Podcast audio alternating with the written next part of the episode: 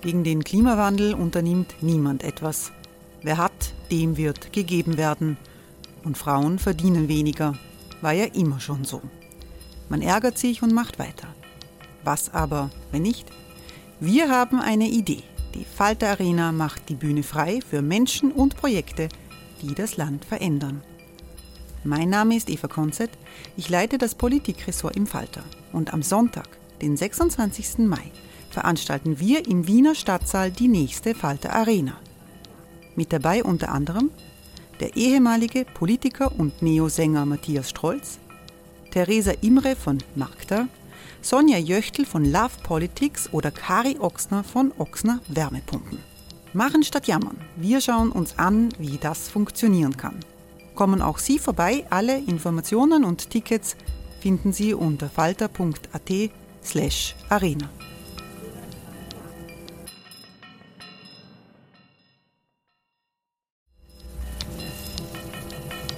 slash arena. Falter-Podcasts werden durch Werbung unterstützt. Das hilft bei der Finanzierung unseres journalistischen Angebots.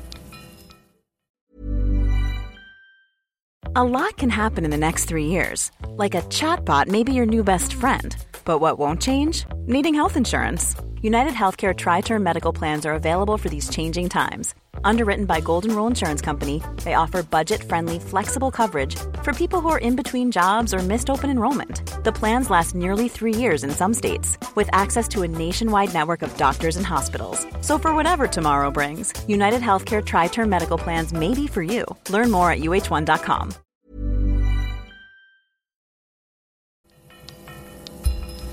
Falter Radio, der Podcast mit Raimund Löw.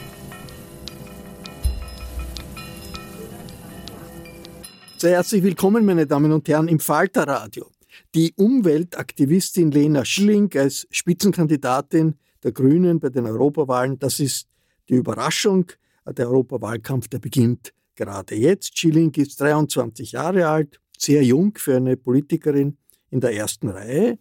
Sie hilft durch ihre Kandidatur den Grünen ein bisschen aus der Patsche, weil Ministerinnen die die Parteiführung gerne aufgestellt hätten abgesagt haben.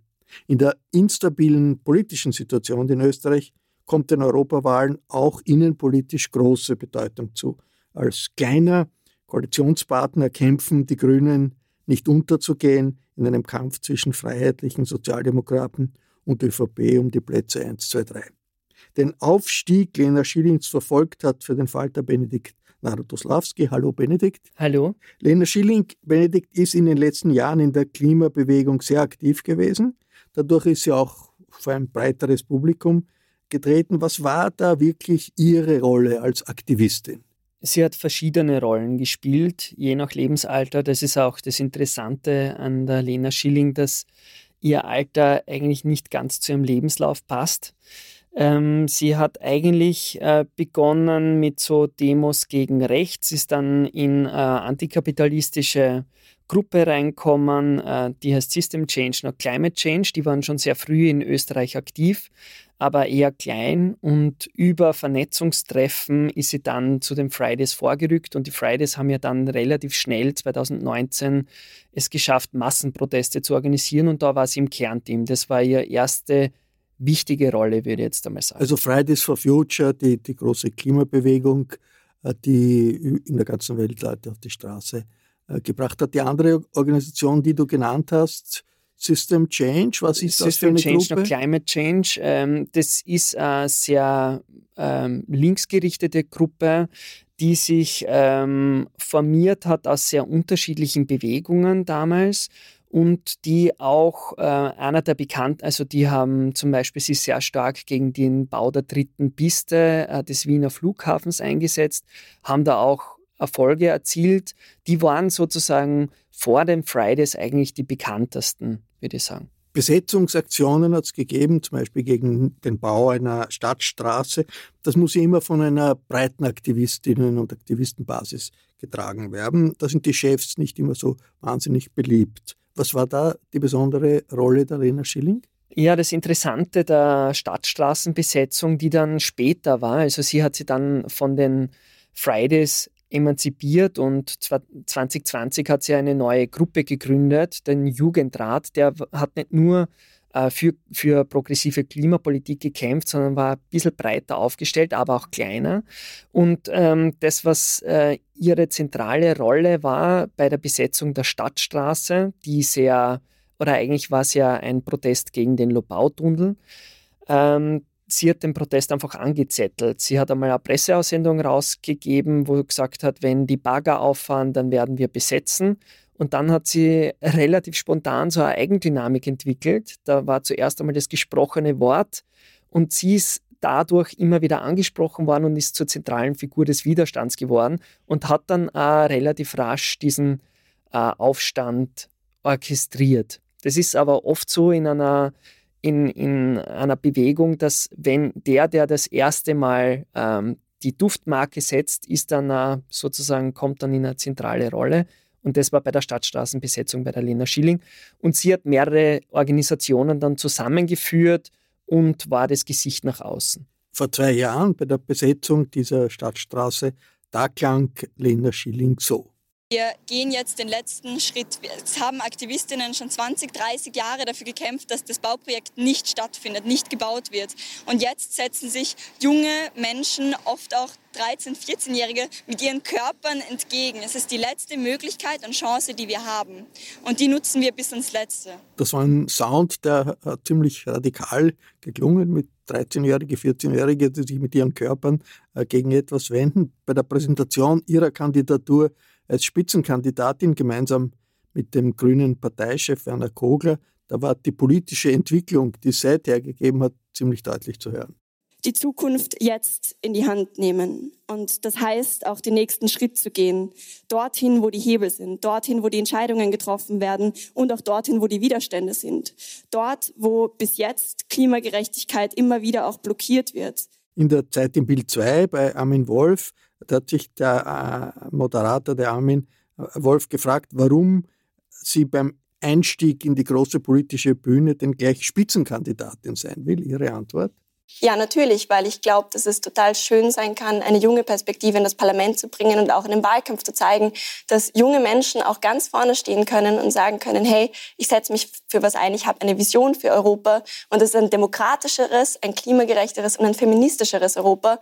Und da die Möglichkeit von den Grünen zu bekommen, ist ziemlich cool. Also an Selbstbewusstsein fehlt es ja ganz sicherlich nicht. Ähm, Benedikt, bei grüner Europapolitik, da geht es ja nicht nur um das Klima man muss sich mit Themen auseinandersetzen wie dem russischen Ukraine-Krieg, einem Comeback des Nationalismus. Ist sie da drinnen in diesen Themen auch oder muss sie das noch erst sich aneignen? Also sie hat sicher eine starke Meinung dazu. Sie hat ja auch äh, schon ganz oft ähm, in Talkshows mitgemacht und da, da fehlt ihr sozusagen äh, dieses, äh, da, da ist sie schon sehr breit gewesen. Sie ist viel mehr als nur das Klima, würde ich sagen. Aber natürlich mit 23 Jahren ist sie jetzt nicht so ein politischer Fuchs wie zum Beispiel der Ottmar Karas, der da sein gefühlt halbes Leben verbracht hat. Das ist völlig logisch. Es geht natürlich bei der Spitzenkandidatur von der Lena Schilling nicht um ihre Erfahrung, sondern um ihre Symbolwirkung für die grüne Wählergruppe. 23 Jahre jung, das ist schon sehr jung für die große Politik. Ist das ein, mehr ein Asset für Ihre Kandidatur und für die Grünen als ein Risiko? Weil Risiko ist es sicherlich auch, Quereinsteiger sind das immer. Ich glaube, es ist einfach beides. Also ich habe auch äh, für die Covergeschichte mit der Sarah Wiener gesprochen, die ja vor fünf Jahren Quereinsteigerin war bei Grüne den, bei den Grünen. Köchin, richtig, genau. die jetzt nicht weitermacht. Genau, die nicht weitermacht, weil sie halt auch nicht gefragt wurde, ähm, aber die gern weitergemacht hätte. Äh, und das ist halt auch das Risiko, das jetzt die Lena Schilling eingeht. Es ist nicht garantiert, ähm, dass die Lena Schilling, wenn sie im Parlament, äh, wenn sie den Sprung ins Parlament schafft, dass sie dort auch bleiben wird. Es gibt eine sehr lange Liste an Quereinsteigerinnen und Quereinsteigern, die nur sehr kurz in der Politik waren. Und äh, von dem her ist es für sie natürlich schon auch ein Wagnis, weil sie, äh, sie ein sehr glaubwürdiges Image geschaffen hat als, als äh, Sprecherin für Klimaschutz. Aber die Gefahr droht, dass sie auch verglüht. Ja, dass das in, in fünf Jahren dann vorbei ist. In Brüssel, Straßburg gibt es ein erfahrenes grünes Team im, im Europaparlament mit der Delegationsleiterin Monika Wanner, die sicherlich auch gern Spitzenkandidatin geworden wäre, oder Thomas Weiz, einem Biobauern, der Co-Vorsitzender der Europäischen Grünen ist, was in Österreich nicht so wahrgenommen wird. Und beide haben bei den Grünen relativ großen Rückhalt.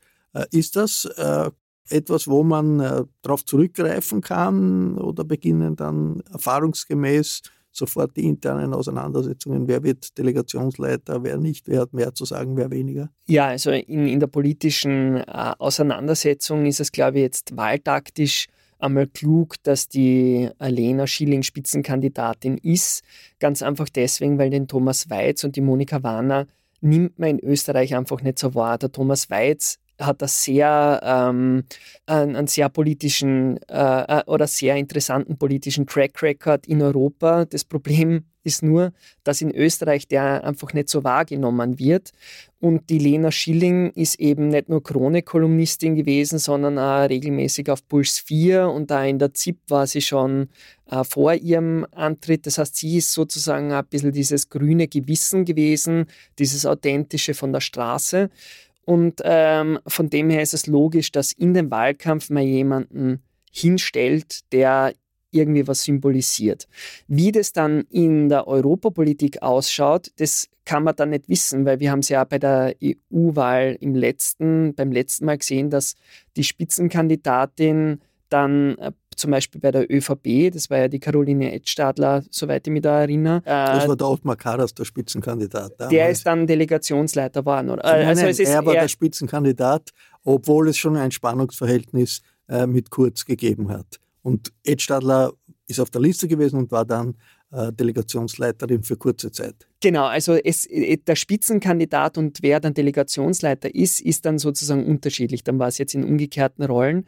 Ähm, aber es, das ist, ist jetzt für, für die Grünen, glaube ich, nicht so relevant wie die Frage, wie äh, können wir das Ergebnis, das wir 2019 eingefahren haben, nur ansatzweise halten? Weil die Grünen haben überraschend gut abgeschnitten 2019. Man muss sich ja vorstellen, damals war die Partei völlig am Boden. Äh, sie war nicht mehr im Parlament, also nicht im, im nationalen Parlament, hat keine Ressourcen gehabt und ist dann auch mit der Fridays for Future Bewegung hochgekommen, hat ein gutes Ergebnis erzielt.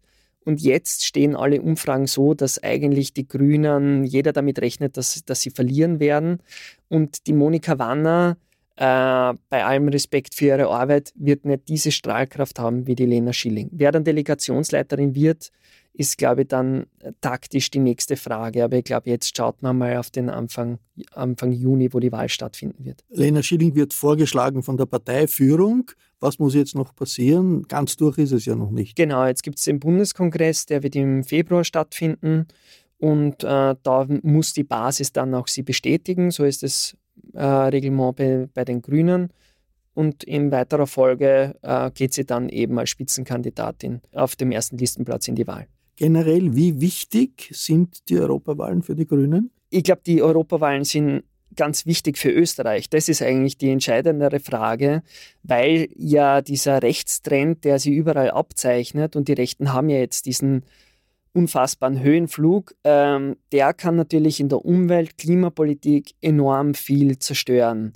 Wir haben das jetzt bei der Kommissionspräsidentin Ursula von der Leyen gesehen, die auch mit dem Rückenwind der Klimabewegung damals ja diesen Green Deal ähm, ausgehandelt hat oder vorgestellt. Das ist ja ihr Herzstück der EU-Politik geworden, also die Europa klimafreundlicher, umweltfreundlicher zu machen, die Wirtschaft grün umzustellen. Und das droht jetzt äh, ähm, alles entweder zu, gestoppt zu werden oder im schlimmsten Fall rückgängig gemacht zu werden. Äh, und da ist es natürlich entscheidend, ähm, dass wenn man ein, Klimabewusstsein hat oder Umweltbewusstsein, dass, ähm, dass das Abschneiden der progressiven Parteien, da zähle ich jetzt nicht nur die Grünen dazu, äh, enorm wichtig ist. Wie wichtig das für die Grünen ist, die, für die Grünen ist es ist sicher die Nationalratswahl viel wichtiger. Die wahrscheinlich im Herbst stattfinden wird. Vielleicht wird sie ja vorgezogen. Ähm, aber die äh, natürlich äh, unwichtig ist eine EU-Wahl nicht, weil es ja auch schon einmal einen Vorgeschmack für einen Trend gibt für die Nationalratswahl. Vielen Dank, Benedikt. Ich verabschiede mich von allen, die uns auf UKW hören. Alle Wendungen und Drehungen des Europawahlkampfes können Sie im Falter mitverfolgen. Dafür ist ein Abonnement des Falter sehr nützlich. Alle Informationen gibt es im Internet unter der Adresse abo.falter.at. Ursula Winterauer hat die Signation gestaltet. Philipp Dietrich betreut die Audiotechnik für diese Sendung. Danke, Philipp. Ich verabschiede mich bis zur nächsten Folge.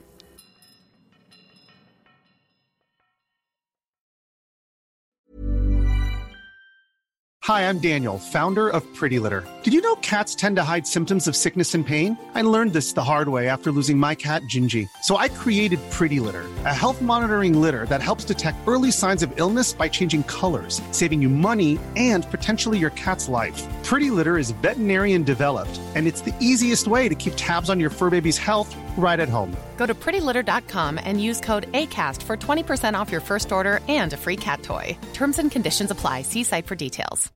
This message comes from BOF sponsor eBay. You'll know real when you get it. It'll say eBay Authenticity Guarantee. And you'll feel it. Maybe it's a head turning handbag, a watch that says it all, jewelry that makes you look like the gem, or sneakers and streetwear so fresh every step feels fly. eBay gets it.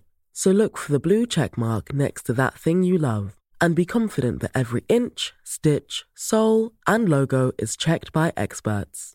With eBay Authenticity Guarantee, you can trust that feeling of real is always in reach. Ensure your next purchase is the real deal. Visit eBay.com for terms.